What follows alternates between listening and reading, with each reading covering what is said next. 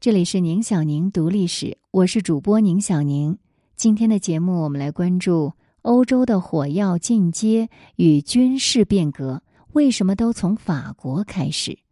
文章来源：国家人文历史，作者江尚伟。在人类历史上，每当一种革命性的新武器出现，随之而来的。就是军队作战方式、战斗编组、人员结构，乃至整个社会关系和世界格局的巨大变革。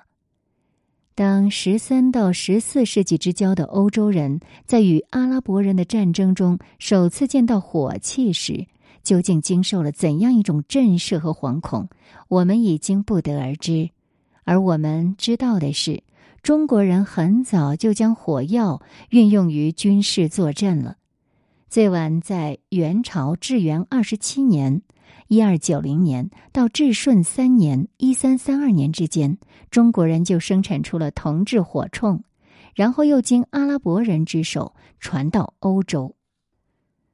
比如，法国早期火器手持射石炮，大约制造于一三九零到一四零零年。在火药西传的过程中，欧洲人率先接触的是阿拉伯人使用的金属管型火器马达法，类似中国拖火枪。马达法传入欧洲后，被改良发展成为后世的火枪。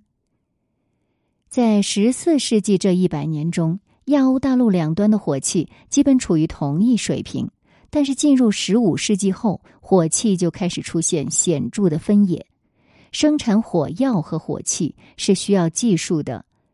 像金属冶炼与铸造、硝的提炼、火药的配比合成，还有资源硝、硫、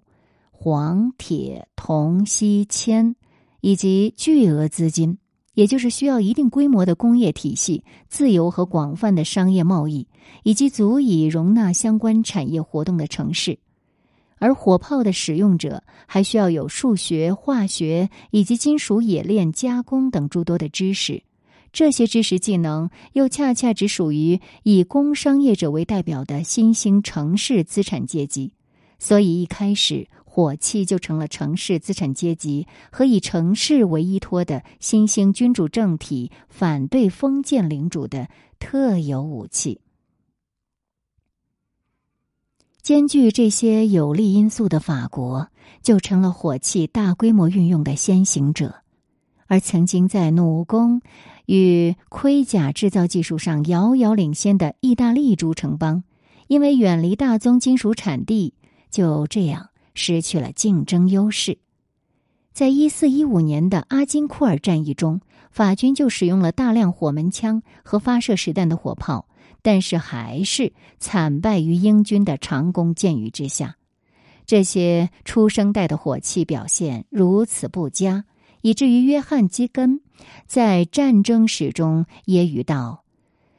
如果有哪个骑士或弓箭手恰好挡在弹道上，他就是运气不好。”但是法国人并不气馁，继续完善自己的火器和战术。他们不断改进火器，还建立了常备炮兵和工程炮队。终于在一四五零至一四五三年的一系列战役中，以火炮击毁对手的要塞和堡墙，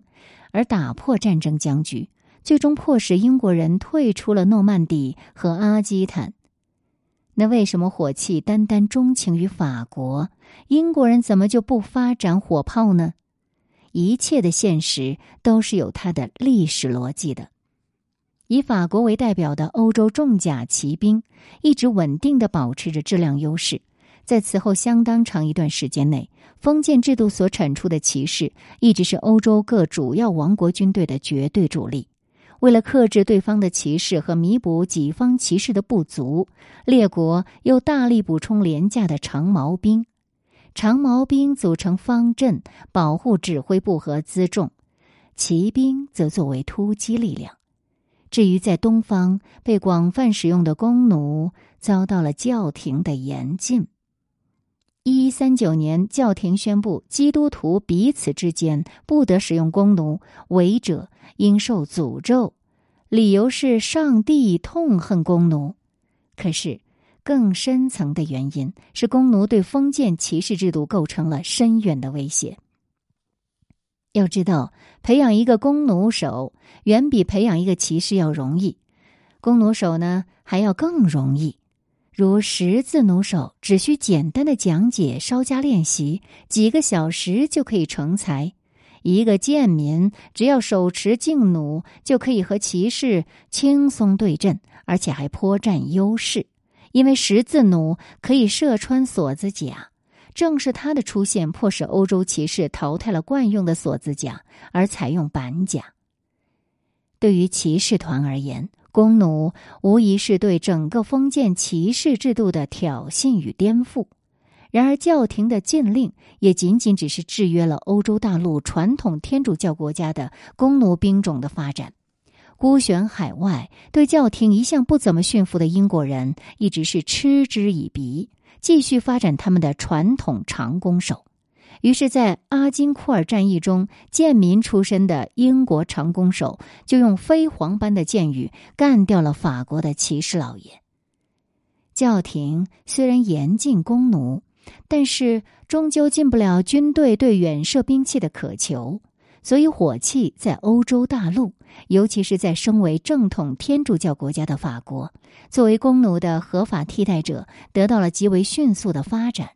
而英国呢，却因为已经拥有了长弓这样优秀的远射武器，就陷入了路径依赖的泥潭，在火器发展初期重视不足，故而落后于法国。那么，骑士团为什么不怂恿教廷再搞一次针对火器的禁令呢？那是因为这一次是国王要对封建领主们宣战了。火炮在这个阶段逐渐崭露头角，成为攻破城堡的头号杀手。在英法战争中初尝甜头的法国人，迅速成长为火炮的头号拥趸和技术引领者。火炮既然能够打破英王的城堡，当然也能够帮助法王打破他封疆之内那些桀骜不驯的领主城堡，比如路易十一对付勃艮第公爵，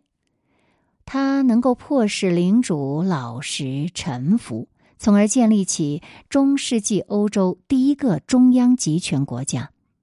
而在同一时期，奥斯曼土耳其。也在一四五三年以重型火炮轰垮了君士坦丁堡的迪奥多西城墙，从而夺取了这座蛮族垂涎已久的历史名城。在火枪手面前，骑士的性价比已经不值一提了；在火炮面前，最高大的城堡也吹弹可破。一四九四年，靠着炮兵技术称雄欧陆的法国人再一次取得了重大突破。他们将发射铸铁弹丸，用青铜整体铸造的加农炮装上两轮的木质炮车，炮车再通过一架两轮的前车套上页马，炮身仰俯就可以通过炮尾下方的楔子来调节。这些改进使火炮的机动、射程和精度大为提高。法王查理八世就携带着四十门这种新型火炮入侵了意大利，只用八小时就攻破了曾历七年围攻不破的那不勒斯圣乔凡尼要塞。圣乔凡尼要塞的陷落，瞬间让众多的欧洲小邦国变得惶恐不安了。出于对法国大炮的惶恐。意大利各小邦的军事工程师们挖空心思去开发新的防御工事，一种新的筑城法就在短短半个世纪内臻于成熟。它一改欧洲旧式城堡墙高而薄的传统，变得低矮而厚实。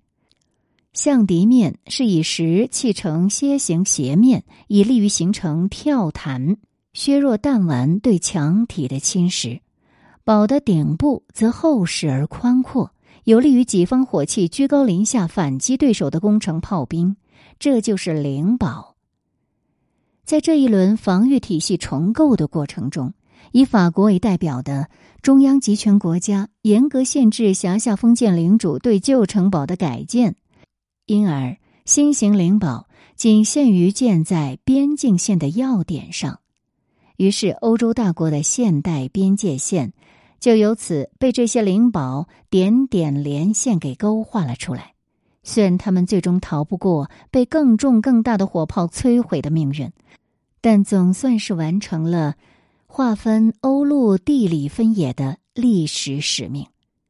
灵宝为弱者又一次提供了自保的解决方案。它唯一的毛病就是工程造价太过昂贵，所以只有那些极其富裕的小邦或城镇才修得起这样的末日保护所。而一旦这些小邦或城镇建起了灵堡，他们就敢于挑战大国之君，在国王的大炮面前勇敢的说不了。尼德兰。原为信仰天主教的西班牙国王的属地，地处莱茵河、马斯河和斯海尔德河入海三角洲，陆海贸易极为发达。西班牙帝国一半的财政收入都来源于尼德兰。一五六八年，尼德兰的新教教徒起义，反抗天主教的西班牙国王。凭借着无数灵堡和纵横沟壑的地形，他们竟和西班牙大军纠缠了四十年之久。尼德兰人在战争中学习战争，针对西班牙军队引以为傲的西班牙方阵，尼德兰统帅拿骚的莫里斯亲王创造了一套新的阵型战术。十六世纪后半叶是西班牙方阵的极盛时期，他以轻重火器结合长矛兵左刺的战术，一度称霸欧陆无敌手。但到尼德兰战争后期，西班牙方阵就逐渐暴露出了短板。如前所述，西班牙方阵设立的初衷就是为了对付法国人的优势骑兵的。由于骑兵机动性强，所以必须考虑四面受敌的情况，而只有方阵才能够保证各个方向都有均衡的火力输出。所以，西班牙方阵通常是一千五百到三千人的大阵。每个横队正面为五十到六十人，纵深则多达二十到四十行。火枪手被长矛手包围在中央，面对四面围合的法军重骑兵，西班牙火枪手可以在长矛手围成的方阵中央，从容的轮流前出射击、退回装弹，周而复始。但是要保持这么大个阵型，则战场机动性很成问题。而且众多人员集在一起，中弹概率也大幅增加。如果只有一面迎敌，那么阵型中后方的大量人员火力无用武之地，处于闲置状态。所以莫里斯呢，就针对西班牙方阵的不足，效仿罗马的步兵大队，创建了规模小得多的莫里斯横队。当然，这一点呢，也是和尼德兰军队兵力短少是有关的。简单的说，莫里斯横队就相当于把西班牙方阵从正方形拍扁了，拉长成五倍边长的矩形，再切成五条小块。莫里斯横队通常为五百五十人，横队正面仍为五十人，但纵深只有五行火枪手，他们只突出一个方向的火力输出，而完全放弃其他三个方向。纯粹靠战场机动来弥补侧背的空虚。反正呢，西班牙方阵机动性差，西班牙人的骑兵又不怎么地，那么不断的压减纵深的长度，扩大横队的宽度，这就是十六到十七世纪之间欧洲军事革命的主流方向。而决定纵深长度的，则是火枪的再装填速度。莫里斯之所以敢于把他的火枪手纵深长度，改为五行，就是因为到他的时代，经过严格训练的火枪手配合改良后的火枪，装填速度大大提高了。只需要五人轮流装弹，就可以保持不间断的射击。而较早的时候呢，一般需要八到十人，所以那个时期火枪手的纵深相对要多八到十行以上。随着火枪的输出威力越来越大，长矛手渐渐就变得无所事事了。他们的任务是对抗对方的骑兵冲击，保护己方不利近战肉搏的火枪手，因而占比就越来越低了。可是还是没有哪一支军队敢于完全撤边长矛手。毕竟肉搏的威胁是现实存在的。直到十七世纪，法国人又发明出了刺刀。最初的刺刀出现在十七世纪上半叶，但最初呢，只是一个可以直接插进滑膛枪口的矛头，既不稳固又妨碍射击。拼刺时用力过猛，还容易损伤枪管。直到一六八八年，法国元帅德沃邦发明了用专门套管将刺刀固定在枪管外部的套管式刺刀，火枪手才终于与长矛手完美的合二为一。火枪在不断进化，随着使用预制子弹的碎发枪的出现。再装填速度进一步提升，横队的纵深就进一步缩减到四人，再后来又缩减到三人，甚至两个人。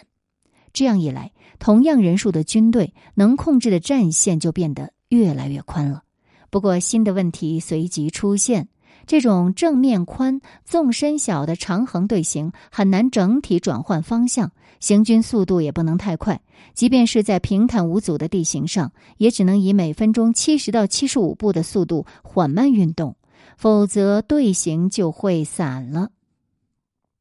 而过长的正面又使得这个长横队的两翼力量单薄，更容易遭受敌人骑兵的袭击。因此，己方的骑兵和重炮就只能够配置在两翼加以保护。整个会战期间，最多只能进行一次转移。这个过长的阵型往往难以保持整体协调的运动。在作战接敌的过程中，常分成中央和两翼三个部分。因此，有经验的统帅就会使兵力占优势的一翼继续向前推进，力争从敌人较弱的侧翼完成战术迂回，而另一翼则停止前进，积极钳制当面之敌，使之难以脱离，以配合迂回翼。这就是让普鲁士的腓特烈大帝称雄于世的斜线战术。